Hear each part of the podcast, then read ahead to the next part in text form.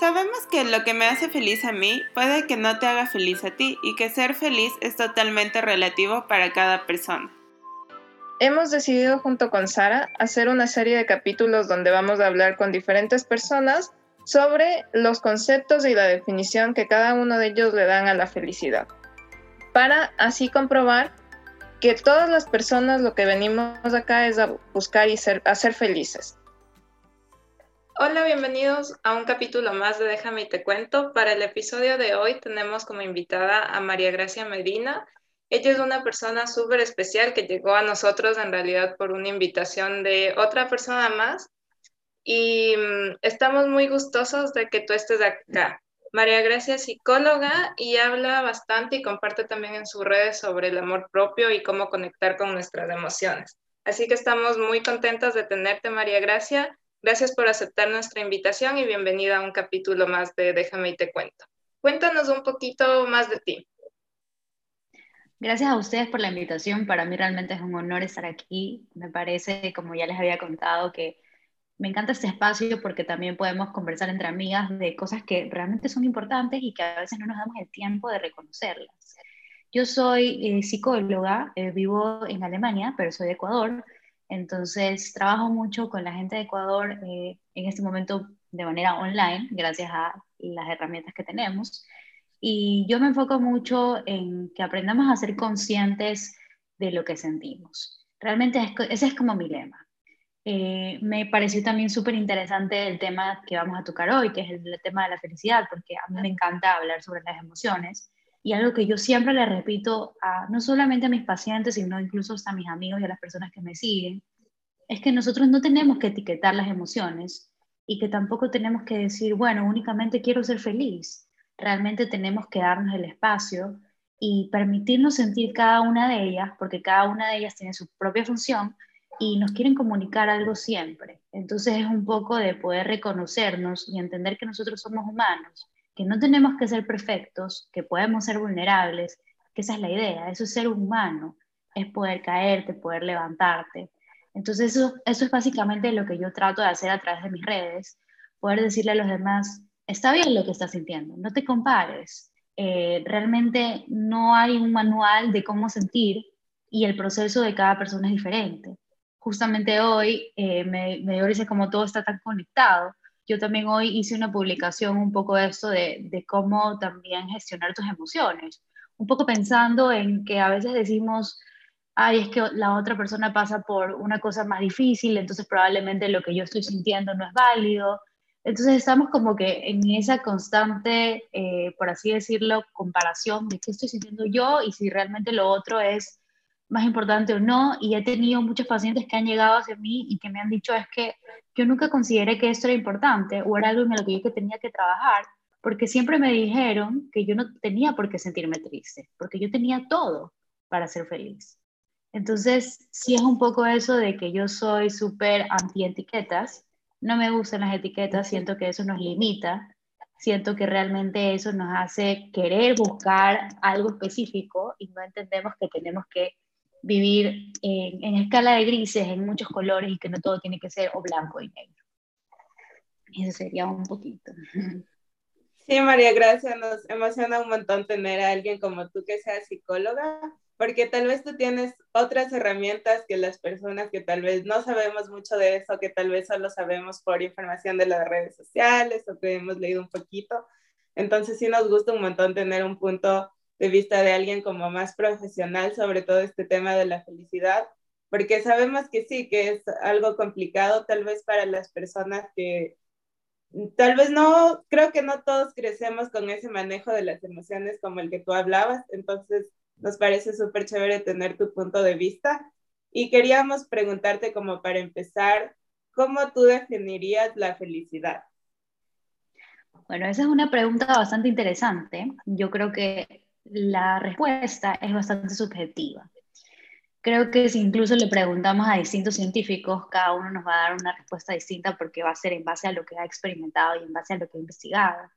Para mí, yo creería que tenemos dentro de la psicología incluso dos definiciones de la felicidad. Por un lado tenemos la adaptiva, que realmente es la más sana, y la otra vendría a ser la felicidad plana, que es la que probablemente tenemos ganas de siempre tenerla. Es como esta felicidad inalcanzable, que muchas veces se crea con, con, esto de la positividad tóxica. Yo lo veo un poco así, como todo el mundo quiere ser feliz. Vemos incluso en las redes sociales de que casi que el éxito es ser feliz todo el tiempo, porque mostramos algo que probablemente no somos. Entonces sí, generalmente tenemos en nuestra idea un poco esto de que la felicidad es estar bien todo el tiempo, cuando realmente es una vida inalcanzable, algo que realmente nos genera mucha frustración un ejemplo que a mí me parece hermoso, yo no sé si ustedes se vieron la película Intensamente, eh, cuando es esta niña Riley que tiene todas sus emociones en la cabeza, para mí es un ejemplo demasiado lindo que, que tal vez cuando nos vimos la película no estábamos conectadas con eso y no, no le dimos ese enfoque. Pero realmente la película nos muestra las cinco emociones principales y dentro de esas siempre, o la que quiere predominar siempre es la, la, alegría, que vendría a ser más o menos como la felicidad, que ella quiere que Riley solo tenga momentos felices, que solo esté en el éxito, que esté brillando, que nunca se sienta triste, e incluso a tristeza la excluyen totalmente. Ella casi que no puede estar ahí y tienen que encerrarla y casi que atraparla para que no pueda estar dentro de la vida de Riley porque piensan que la están cuidando. Y ya casi al final de la película, cuando pasa esto de que la tristeza y la alegría se van juntas para eh, este otro mundo, realmente fue a través de la tristeza que Riley pudo volver a sentirse bien. Porque la tristeza tiene una función adaptiva muy bonita que se trata de la reintegración. Por eso que cuando nosotros nos sentimos tristes, a veces eh, nos hacemos como bolita o cuando estamos acostados incluso nos ponemos en esta posición así como fetal porque buscamos eso, buscamos esta validación o esta reintegración, buscamos apoyo, buscamos ayuda, incluso en las canciones tristes, porque queremos una validación de nuestras emociones. A veces dicen, ay, es que no entendemos a las personas que están tristes y que se ponen a ver una película más triste, porque quiere seguir estando más triste. No se trata de eso, sino de darle un espacio a tu emoción y entender que tienes que validarlo. A veces preferimos hacer esas cosas porque cuando elegimos comunicarlo, a veces no encontramos la respuesta más amable, porque a veces nos juzgan, a veces nos dicen no exageres. Entonces va un poco de la mano con esta educación emocional universal que lamentablemente no hemos tenido. En el mejor de los escenarios deberíamos haber tenido esta educación emocional no solamente en nuestra casa, sino también en los colegios, para por lo menos entender qué es lo que vamos sintiendo. Por eso muchas personas recién a los 20, 25 años tienen incluso crisis emocionales porque no saben qué lo están sintiendo y porque no se dan el permiso, porque tenemos como idea de que el éxito es ser siempre feliz, que no nos podemos equivocar, que no podemos tener días grises. Y si los tenemos, nos genera culpa. Entonces, realmente es un poco este estereotipo que se ha creado a través de la felicidad. Por otro lado, la alegría adaptiva es un poco entender esto de que hay días buenos y hay días malos y la alegría para mí va muy relacionada con la gratitud. Entender de que yo soy feliz porque he vivido momentos tristes, porque he vivido momentos buenos y para mí es como un complemento, es realmente como el resultado o como este sentimiento de, ok, qué feliz que me hace todo lo que he vivido. Sí, he sido triste, pero esta tristeza ha sido mi motor para poder conocerme, para poder eh, relacionarme con otras personas, incluso las pérdidas. Las pérdidas son muy tristes, pero nos ayudan también a concentrarnos en todo lo que nos hemos ganado. A mí me encanta una frase que es que un corazón agradecido es imán de cosas buenas, porque para mí la gratitud realmente es esa felicidad. Y me da un poco de, de risa como todo está tan conectado que ustedes me escribieron y yo estas últimas semanas he estado como que en un viaje de emociones, una montaña rusa, días en los que me he sentido como más frustrada, más eh, emocional, pero aparte de todo, como que siento que la gratitud es lo que a mí me mantiene firme, es lo que a mí me da ese corazón, esa felicidad, y que a pesar de estos momentos difíciles, yo digo, soy tan afortunada, me siento feliz porque tengo a mi familia, porque tengo vida, porque tengo una casa donde dormir. Y a veces la gente no lo relaciona con eso, o sea, pensamos que la felicidad es únicamente que todo salga excelente. Y no es así, eso es una vida de película que probablemente nunca nos va a suceder. Pero entonces, por eso sí es muy importante identificar, por un lado, esa felicidad plana, que es inalcanzable, que es la que nos llena y nos genera mucho estrés, mucha frustración. y ahí empieza esta competencia de, eh, incluso últimamente he visto mucho en redes que hay muchos seguidores que preguntan, ¿cómo haces para estar feliz todo el tiempo? Porque en verdad ellos han pensado que hay gente que es feliz todo el tiempo, que tienes momentos únicos y, de, no sé, o sea, momentos increíbles todo el tiempo y eso no es, posible. Pero es otra vez el tema de la educación y de las expectativas ajenas que incluso cuando somos pequeños nos dicen que solamente podemos tener buenas notas, que tenemos que portarnos bien todo el tiempo, que hace que también genere un miedo y una culpa. Muchos adultos llegan con una maleta cargada de culpa porque nunca han entendido que sí pueden equivocarse. Incluso las relaciones. Cuando una persona se casa y tiende a divorciarse por problemas que simplemente no se pueden controlar, vienen a señalarles con el dedo y a decir, fallaste, eso es lo peor que te puede pasar. Pero la vida es eso, caerse, levantarse, volver a equivocarse y volver a equivocar y poder entender que de eso se trata. Lo que pasa es que muchas veces confundimos y pensamos que un proceso de sanación, un proceso de incluso de conocernos es lineal.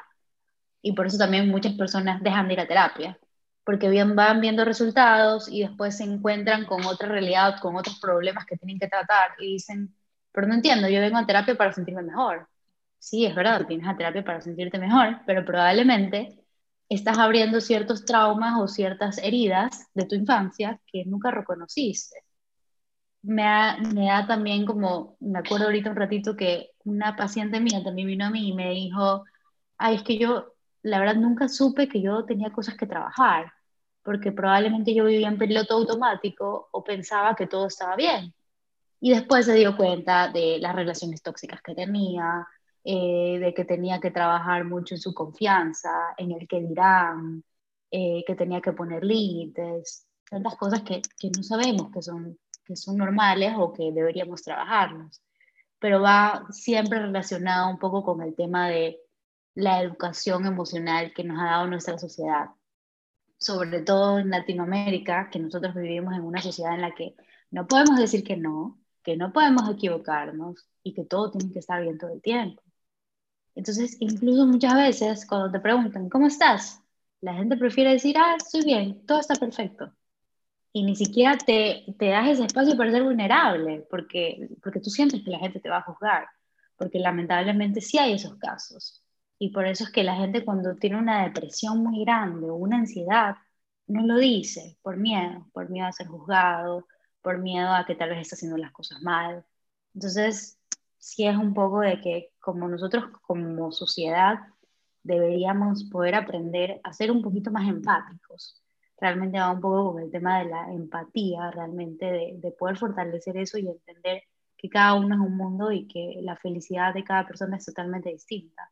Lo que para mí es felicidad probablemente para otros no lo sea pero va a depender también de los valores que yo tenga, de lo que he vivido y de las experiencias que también a mí me hacen feliz. Entonces, si me preguntas qué es para mí felicidad, para mí felicidad podría ser eh, tener a mi familia, tener un trabajo. Eh, yo recuerdo con mucha felicidad mis, mis momentos oscuros, mis momentos tristes, donde incluso no podía reconocerme. ¿Por qué los recuerdo con felicidad? Porque agradezco tanto que hayan pasado, porque si no hubiera sido por eso, no hubiera podido reconocerme, no, no, fuera la persona que soy ahora. Y muchas veces tendemos a enemistarnos con ciertas cosas que nos pasan, a decir, ¿por qué a mí? ¿Por qué estoy sintiendo esto? Es que estoy harta. Pero realmente lo que hacemos es darle más poder a esa emoción y realmente no, no la vivimos, no le damos su espacio y no la digerimos, por así decirlo. Yo siempre digo que cuando experimentamos sensaciones o emociones. Es importante ser como cuando te vas a hacer una resonancia magnética, igualito. Ok, ¿dónde está mi emoción? ¿En qué parte de mi cuerpo la siento? ¿Y cómo se está activando? ¿Qué sensaciones en mi cuerpo me está mostrando? Tal vez estoy somatizando. Eh, puede que me suben las manos, puede que me duela la espalda horrible, tengo una tensión, o incluso tenga gastritis, se me haya aflojado el estómago. Hay tantas cosas y decir, ok, bueno, ¿por qué se me está activando esta emoción? ¿Qué estoy sintiendo en este momento? ¿Cómo la puedo trabajar? ¿Qué me quiere decir? ¿Tengo que perdonar a alguien? ¿Tengo que ser eh, tal vez una persona un poquito más abierta? Eh, ¿Tengo que reconocer ciertas cosas de mi infancia que tal vez no las he reconocido? Un poco siempre por ahí. Entonces sí, el tema de la felicidad. Sí, cuéntame. Sí, está súper interesante, pero en todo esto que mencionaste me vino una pregunta de tú, ¿cómo, o sea, cómo podríamos romper este paradigma o estereotipo de que siempre tenemos que ser felices? O sea, ¿cómo empezaríamos a manejar esas emociones para darnos permiso de sentir todo, por decirlo así? Bueno, yo creo que esa es una pregunta muy interesante, muy bonita. Yo creo que lo primero que tenemos que entender es que la felicidad no lo es todo, o la alegría no lo es todo. Que sobre todo entender que, por ejemplo, nosotros tenemos cinco emociones básicas, que son la ira, son la tristeza, son el miedo, eh, la sorpresa, tenemos la alegría, a ver, ya me perdí, tenemos la alegría, la tristeza, eh, la ira, la, el miedo y la sorpresa. ¿ya? Entonces, nosotros tenemos que entender que realmente cada una de ellas tiene su función y que las necesitamos a todos para sobrevivir. El problema como sociedad realmente es que nosotros hemos entendido o le hemos dado poder solamente a la, a la felicidad o a la alegría y queremos que esa sea la que nos predomine. Entonces, lo primero que tenemos que entender es que somos humanos y que los humanos tienen días tristes, tienen días difíciles, días donde están tan enojados que necesitan esa ira sacar. Y entender que cada emoción tiene una función. Por ejemplo, el miedo es una emoción que a veces nos paraliza, sí, pero ¿cuál es la función de la, del miedo? El miedo es protegernos, decirnos, ¿sabes qué? Hay una situación de riesgo en este momento. ¿Cómo puedes cuidar tu cuerpo? ¿Qué puedes hacer para sentirte mejor? Tal vez si estás en la noche caminando en la oscuridad y tú sientes que atrás tuyo hay una persona que te puede seguir y tú empiezas a sentir mucho miedo en tu cuerpo, pero por ejemplo tus manos que te empiezan a sudar o que el corazón te empieza como que a latir mucho más rápido, lo que te está diciendo esta emoción es corre, necesitas salvarte. Tu cuerpo o tu vida está en peligro. Y así con cada emoción. Cuando tenemos ira, cuando estamos muy enojados, y lo sentimos en el pecho, que tenemos ganas de gritar, es la emoción diciéndonos, tienes que protegerte, tienes que defenderte, no puedes dejar que una persona te falte el respeto. Por eso también estás enojado, porque tienes que enfrentar la situación. A mí la tristeza es la, más que, la que más me encanta, realmente, porque va de la mano con la reintegración, con poder sentirnos vulnerables y encontrar ese lugar. A veces cuando nos sentimos tan tristes, queremos un abrazo de nuestra mamá, Queremos un abrazo de alguien que nos quiere, porque necesitamos sentirnos otras niños, alguien que, que nos abrace. A mí me parece eso que les contaba de que cuando estamos tristes y a veces nos acostamos en la cama y hacemos como esa posición chiquitita que hacemos que nos encogemos, que es esa posición fetal. Es como acordarnos a cuando estábamos protegidos en la barriga de nuestra mamá. Ahí no nos pasaba nada. Por eso queremos recordarlo y volver a ser pequeños y estar protegidos por algo. Entonces, yo creo que sería un poco eso, entender que cada una de nuestras emociones son importantes y más que nada no juzgarnos. Nosotros estamos acostumbradísimos a juzgarnos todo el tiempo, a ser duros con nosotros mismos siempre. Algo que yo siempre hago que la gente practique es un poco, ¿qué le dirías tú a alguien que está pasando por un momento difícil? Le dirías, ay, qué exagerado que eres, ya supéralo, o le dirías, está bien lo que estás sintiendo, yo te apoyo, ya te acompaño, si necesitas llorar, llora, yo estoy aquí para acompañarte en ese momento. Entonces ya tenemos esta situación, entonces decimos, ok, bueno, ahora lo que tú le dices a esa persona que tanto quieres, dítelo también a ti. ¿Por qué contigo sí tienes que ser duro y por qué con los demás no? Entonces es un poco de poder trabajar también la compasión, o sea, poder ser compasivo conmigo y entender que sí, yo soy mi juez, el mayor de todos, probablemente hay días en los que voy a ser durísimo conmigo, pero eso lo único que hace es que me limite, que yo me sienta triste. Algo que tenemos que trabajar mucho es en el diálogo interno. Yo sé que tal vez estoy hablando de muchas cosas y, perdónenme si me voy muy de las ramas, pero es que este tema es como tan, tan variado. Pero un poco del diálogo interno, a mí me encanta hablar de eso porque cuando nosotros nos saboteamos, generalmente nos decimos cosas como, eh, qué exagerado que eres, es que todo lo haces mal, es que no eres suficiente, es que probablemente esto pasó porque tú no sabes hacerlo, generalmente son palabras que evitan, pero sobre todo que nos duelen y que nos lastiman. Cuando nosotros tenemos un diálogo interno, que tenemos una personita aquí chiquita que me está diciendo, es que tú no puedes, es que tú todo lo haces mal, es que no eres suficiente, es que mira, él lo hace mejor.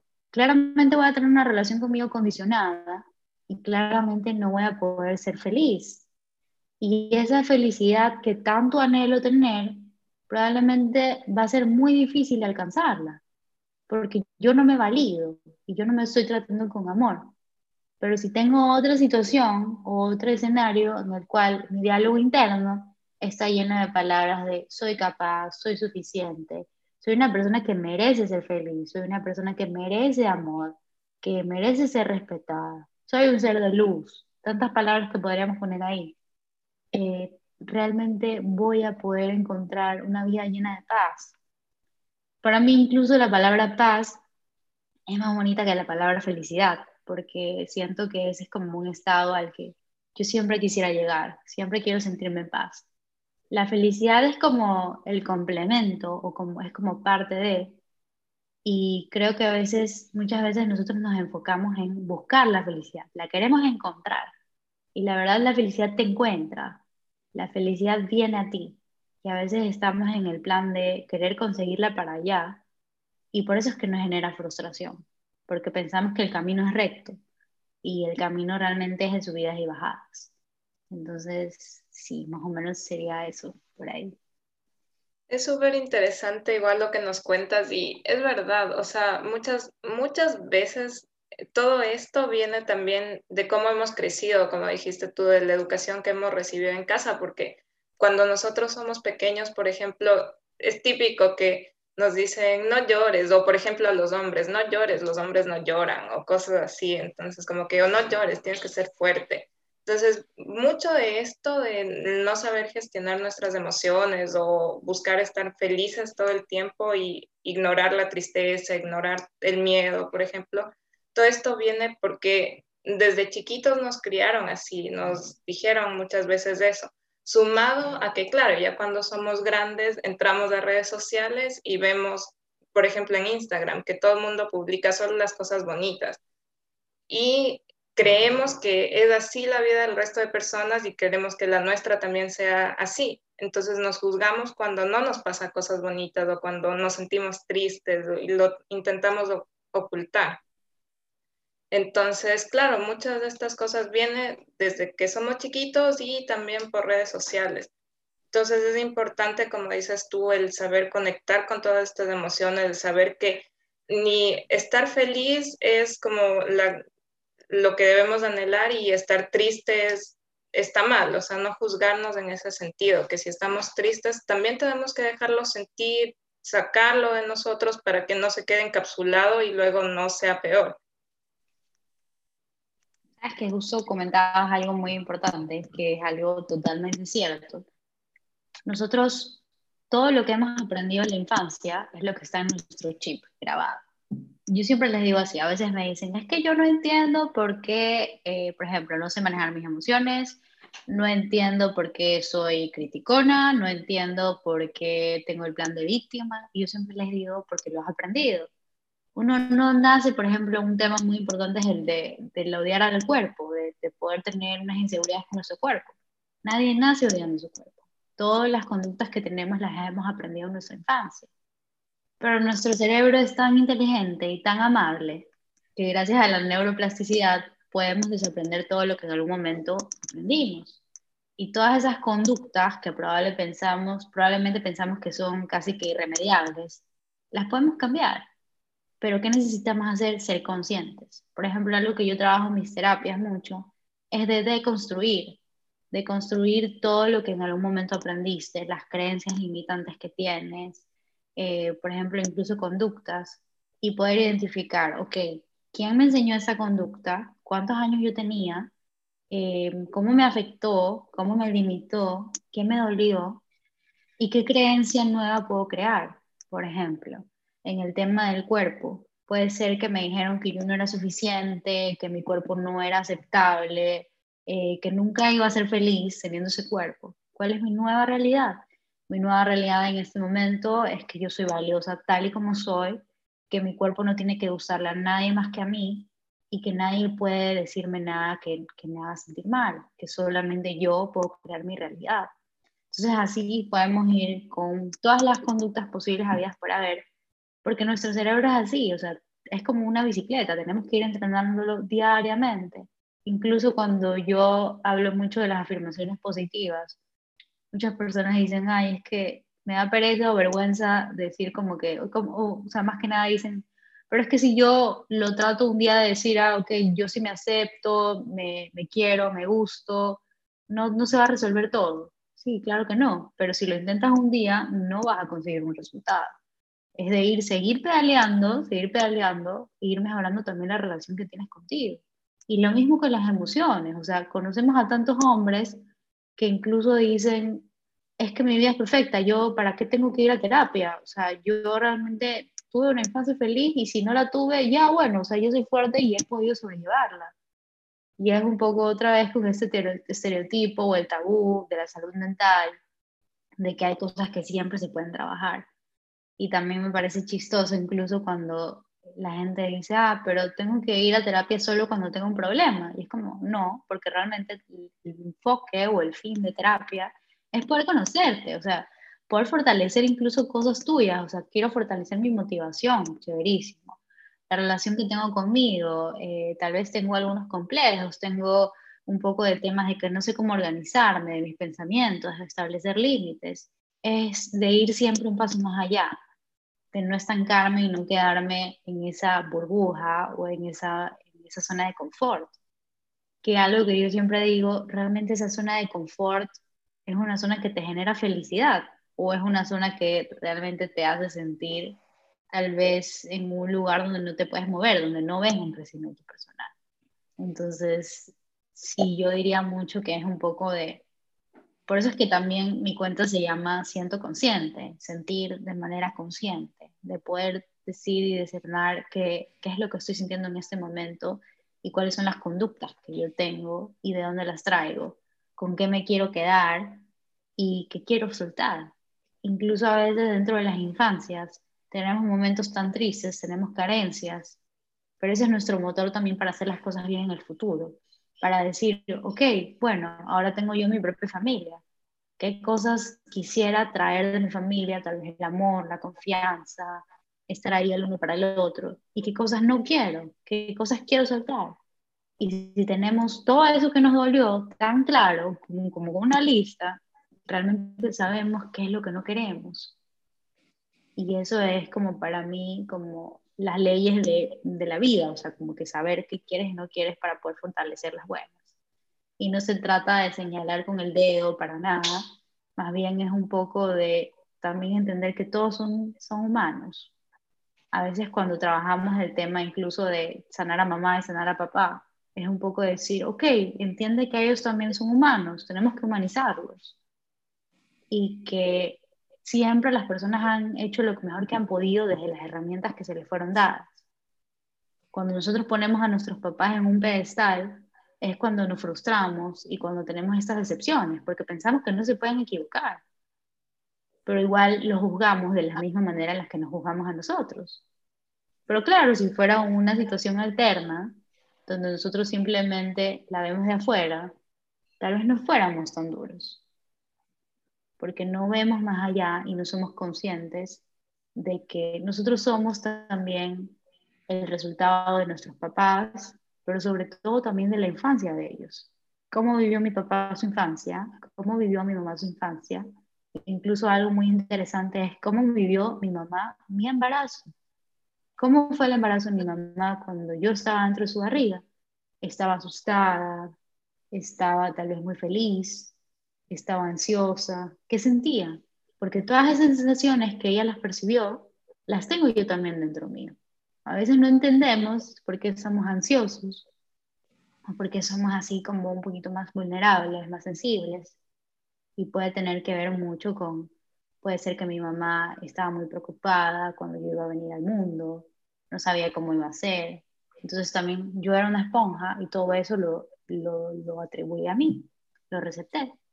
Entonces, creo que el tema de las emociones es una cosa que interminable, que podríamos sentarnos aquí 10 horas para conversar, pero creo que esa sería como la base de, de poder entender que la alegría no lo es todo, que la alegría es la más bonita, la que más deseamos, sí, pero que cada una de ellas tiene su, su, su lugar y que no hay alegría sin tristeza, no hay alegría sin ira, no hay alegría sin miedo, no hay alegría sin sorpresa. Entender que las necesitamos a todas ellas por igual. Por eso es que a mí me encanta mucho esa película de Intensamente, porque lo explica de una manera maravillosa. Es como entender que cada una es importante y que si la excluimos a una, igual no, no logran funcionar las otras solas. ¿Se acuerdan cuando en esa parte de que estaban, estaba ira, estaba miedo, estaban las otras cuatro solitas? Y ellas, o sea, se volvían locas y Rayleigh estaba, pero como no entendía qué era lo que estaba pasando, porque necesitaba las otras dos también para poder funcionar. Pero eso es algo que tenemos que aprender, eso es algo que tenemos que ir educándonos y sobre todo es quererlo porque nadie te puede obligar a ser consciente y como nadie puede obligar a nadie a ir a terapia incluso, o sea, como que a veces pensamos que nosotros podemos ayudar al otro y decirle, ay, anda a terapia, o ay, mira, reconoce esto, pero si yo no quiero ser consciente, no lo voy a hacer y nadie lo va a hacer por mí, porque probablemente voy a seguir en ese papel de piloto automático o incluso en el de víctima, de que porque las cosas me pasan a mí, de realmente no entiendo, es que yo tuve una mala infancia, pero podemos quedarnos en ese papel de que a mí me fue mal, a mí no me quisieron. O podemos también decir, ok, yo tuve una infancia de carencia, sí, pero igual siempre entra la gratitud, o sea, poder agradecer porque por más de que tus papás no te dieron lo que hubieras querido, tuviste igual a tus padres, tuviste una familia. Más allá de eso, pudiste haber tenido hermanos que sí quisiste, relaciones con otras personas, tienes una vida, tienes tanto que agradecer, pero a veces no lo vemos así y nos enfocamos únicamente en lo malo. Entonces, para mí realmente la gratitud lo es todo. Siento que esa es como la hermana de la felicidad. Siento que ese es como el camino. Ser, ser grato por todo lo que tenemos y poder también valorarlo. Como realmente siento que ese es como como la forma o la clave. Yo creo que la clave para la felicidad sería practicar la gratitud, si es que hubiera un manual. María Gracia, como tú dijiste, este es un tema súper, súper amplio y que podríamos quedarnos conversando un montón de, de tiempo, pero no tenemos todo el tiempo.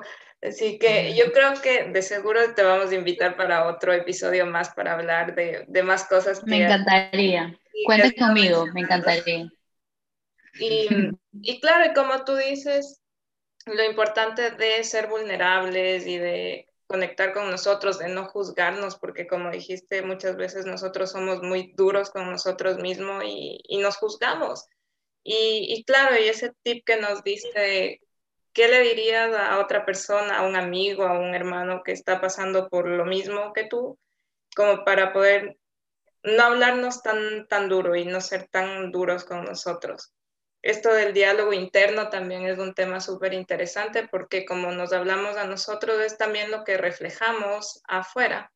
Entonces, sí, hay muchos temas que, que nos gustaría seguir hablando contigo. Pero antes, antes de terminar, yo te quería preguntar, ¿qué haces tú cuando, por ejemplo, o sea, para poder dejar sentir todas las emociones que tienes? ¿Cómo las manejas? ¿Qué, qué haces tú, por ejemplo, cuando estás triste? Bueno, cuando yo soy triste, yo soy una persona altamente sensible, soy súper sensible. Entonces, yo generalmente cuando estoy muy triste me pongo a llorar. Y a veces, incluso yo, cuando estoy así como muy frustrada, me pongo hasta brava y empiezo a llorar y me siento mal y lo siento incluso en el cuerpo. Muchas veces me da eh, un poco pierdo el apetito o se me afloja el estómago, dependiendo de la situación. Pero lo que siempre hago es, ok, me doy mi espacio para llorar, literalmente digo, bueno, ya, ahí está otra vez, estoy triste. Em, me permito llorar y trato de, de, vaciar todo lo que tengo adentro. Y a mí me sirve mucho, por ejemplo, escribir. Escribir qué es lo que estoy sintiendo, eh, bueno, hoy he estado triste. Incluso el otro día hice, por ejemplo, una carta un poco como de gratitud y decía, bueno, yo entiendo que en este momento estoy triste, estoy procesando todo lo que estoy sintiendo porque así es como debería ser.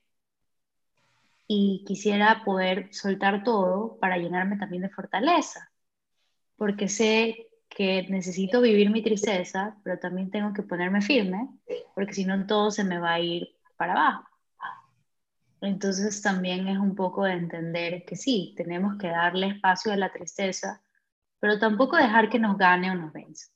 Si ya sentimos eh, esta desesperación de que en serio no sabemos cómo hacerlo, es una señal de que tenemos que pedir ayuda, de que probablemente no lo podemos solo de que podemos contar con alguien y si incluso esa persona no nos puede ayudar, vamos a ir a terapia.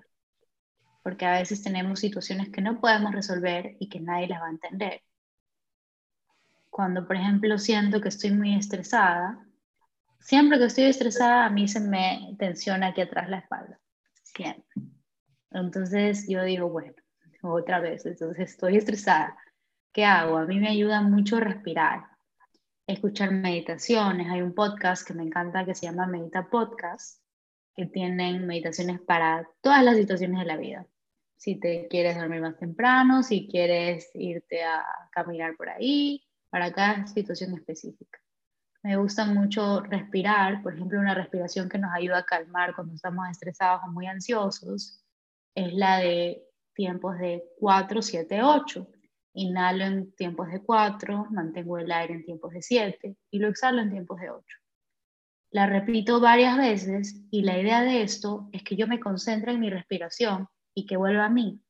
Entonces yo vuelvo a mi centro y tal vez todas esas preocupaciones no es que se van a ir, pero al volver a mi centro yo puedo ser consciente, ok, bueno, tal vez estoy muy estresada. ¿Por qué? Porque tal vez dejé todo para el último. ¿Qué puedo hacer? Tal vez en ese momento me serviría salir afuera, respirar un poco el aire puro o no hacer nada, simplemente sentarme, darme un baño. Cada persona tiene que ir descubriendo qué es lo que también le ayuda a ciertas situaciones. Porque, por ejemplo, puede que a mí me sirva escribir ciertas cosas de cómo me estoy sintiendo o de la ansiedad. Pero tengo pacientes que no pueden hacerlo porque se sienten peor. Entonces va un poco de ir reconociendo qué es lo que a ti te funciona. Generalmente yo lo que les digo es que cuando te sientes triste, te des el espacio para estarlo. Que te acuestes, que veas una película, que llores, que busques ayuda, que busques a alguien. Y si quieres estar solo también está bien. Que te des un bañito, que prendas una velita, que escuches un podcast, que salgas a caminar. O que incluso estés en tu cama arropado.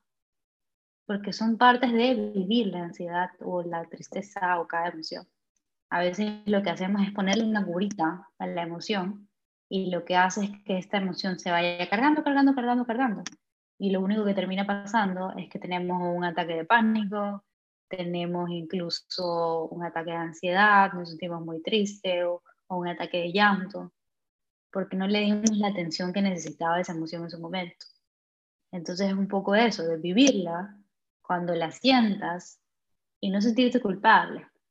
Porque, ¿Por qué le ponemos esa curita? Porque nos da culpa, porque nos sentimos mal, porque sentimos que somos débiles o que estamos fallando. Entonces es volver a reprogramarnos y entender que somos humanos, que tenemos derecho a, a caernos, derecho a levantarnos, derecho a sentirnos tristes, enojados, con miedo, porque eso es parte de, y que las funciones de las emociones son siempre adaptivas, siempre son para protegernos. Yo lo veo así. Las emociones lo que quieren hacernos es cuidarnos, protegernos y cuidar con, de nuestro bienestar emocional. Entonces, realmente iría por ahí. Sí, entender, entender que somos humanos, como dices, porque... Exacto. Sí, porque justo ya antes de terminar, eh, me acordé que justo ayer me pasó algo que, que, yo digo, no, es que esto no puede ser así porque nosotros somos humanos, tenemos derecho a equivocarnos, tenemos derecho a fallar, estamos aquí aprendiendo y eso es lo, lo chévere de la vida, que estamos aquí para aprender. Porque mm, justo ayer una profesora mía me decía, es que tú no te puedes equivocar, tú como que en el fondo tienes que ser perfecta. Y yo decía, no, pero ¿por qué? Eso no es así Entonces, entender eso, que somos humanos y tenemos derecho a fallar, equivocarnos y aprender. Exacto, más que nada que nuestra vida es un borrador. Yo lo vería así, que siempre podemos borrar y volver a escribir y que no es el documento final. Como cuando haces la tesis, tienes que tener un mil de borradores. No puedes mandar el que primero escribes. Y así es la vida también. Ir viendo qué te ayuda, qué no te ayuda. A veces sentimos que retrocedemos, pero realmente son retrocesos que nos ayudan a seguir continuando, a seguir caminando. Sobre todo entender, para mí sería esa la clave, entender que ningún proceso es lineal, que todos los procesos son como una montaña rusa a veces hay subidas que decimos, wow, no puedo creer que todo esto me está yendo perfecto, que todo está bien. Y la nada viene una bajada de caída. Y tú dices, ¿pero por qué? No entiendo. es parte de la vida, entendiendo que tienes que aprender eso. Y sobre todo, siempre practicar la gratitud en cualquier momento, en el bueno, en lo malo, porque eso también te hace ser humano. Entender que no tenemos todas las respuestas, que nos podemos equivocar. Y como tú dices, que no tenemos que ser perfectos lastimosamente esas son expectativas que los demás nos ponen y que a veces incluso las hacemos propias. Por eso es que cuando nosotros nos equivocamos, decimos, ay no, estoy fallando, no lo estoy haciendo bien. Por lo que vivimos con expectativas ajenas que probablemente no son nuestras, pero ya estamos acostumbrados a vivir así, porque es nuestro chip incorporado, por así decirlo. Sí, igual creo que cuando abrazamos todas estas vueltas que nos da la vida es cuando realmente podemos decir o que somos felices, porque aprendemos a vivir con todo esto, lo bueno y lo malo, o que estamos viviendo en paz, porque aprendemos a que así estemos pasando por un momento duro, difícil o malo, si lo queremos categorizar así, es algo que necesitamos en nuestra vida en ese momento. Justo el otro día escuchaba que no importa dónde estés, estás donde necesitas estar y creo que cuando entendemos eso es que podemos tener un poco de paz porque es lo que necesitamos en ese instante vivir. Exacto. Más que nada que cada situación viene a ti porque la vida sabe que tú estás preparado para eso. O sea, como que nunca te va a llegar algo que no vas a poder sobrellevar. Siempre vas a tener las herramientas necesarias para cada cosa. Que una frase que me gusta mucho es que lo que es para ti eh, ni aunque te lo quiten, y lo que no es para ti, ni aunque te lo pongan. Como para entender que hay situaciones que simplemente no son y que no es que somos nosotros el problema, simplemente no son para nosotros y está bien. Magra, ya para terminar, nos has dado muchos tips, muchos consejos, pero queríamos preguntarte algún consejo final que quieras dejarnos. Sí, claro sería un poco eh, de lo mismo que hemos hablado, que no tengan miedo de sentir, que se permitan sentir siempre, que, cada emoción es importante, que la alegría no es lo único que deberíamos sentir, que claro, nos pone felices estar felices y ver a los demás también estando tan alegres siempre, pero es parte de, es parte del camino. La alegría, la tristeza, el miedo, son emociones que tenemos que vivir y que tenemos que darnos la oportunidad de sentir. Y ser conscientes, no juzgarnos. Y también saber pedir ayuda, que pedir ayuda es de valientes. A veces pensamos que pedir ayuda es de débiles. Pero realmente, ¿qué significa pedir ayuda? Significa que estoy poniéndome en primer lugar, significa que realmente me estoy reconociendo y que estoy entendiendo que tengo que cuidar. Pedir ayuda es quererme, pedir ayuda es cuidarme. Y una frase que yo siempre repito es, me cuido porque me quiero, me quiero porque me cuido. Y así debería ser siempre. Cuidarme es no juzgarme. Entonces creo que ese sería mi consejo, poder decir que se permitan sentir, que no pasa nada tener un mal día y que no tienes que poder con todo, que eso es algo que nos han enseñado y que no es real. Cuando tratamos de poder con todo, nos derrumbamos, porque es otra vez una expectativa de tener que ser perfectos. Ese es el problema, cuando ligamos la perfección con la felicidad. Cuando para nosotros el ideal de ser felices es ser perfecto y tenerlo todo bien siempre. Y no es así. María, gracias, gracias por aceptar estar en un episodio de nuestro podcast. Nos has enseñado un montón de cosas. Creo que todo lo que tú nos dices tal vez se puede resumir con que tenemos que aprender y aceptar que somos humanos y que tenemos emociones entonces, muchas gracias por todo esto. Ah, vamos a dejar tus redes sociales para que igual las personas te puedan seguir y aprender un poco más de ti. Nos parece que eres una persona que tiene mucho para enseñar, de la que todos podemos aprender. Entonces, muchas gracias por ser parte de Déjame te cuento. Gracias a ustedes por esta oportunidad. Me ha encantado conversar con ustedes y me encantaría seguir conversando de muchísimos temas porque ustedes son unas personas increíbles y como les comentaba en un momento, me parece increíble lo que hacen, esta plataforma tan bonita que nos ayuda también a hablar de temas que a veces no, no tocamos dentro de nuestros amigos o dentro de nuestras relaciones y es algo tan importante, poder volver a ser humano, poder volver a reconectar con esa parte tan importante. Yo les agradezco a ustedes infinitamente por esta oportunidad, ha sido un espacio tan bonito y me encantaría quedarme aquí conversando todas las horas. A nosotras también, pero de seguro te invitamos para otro episodio más para seguir conversando. Qué lindo.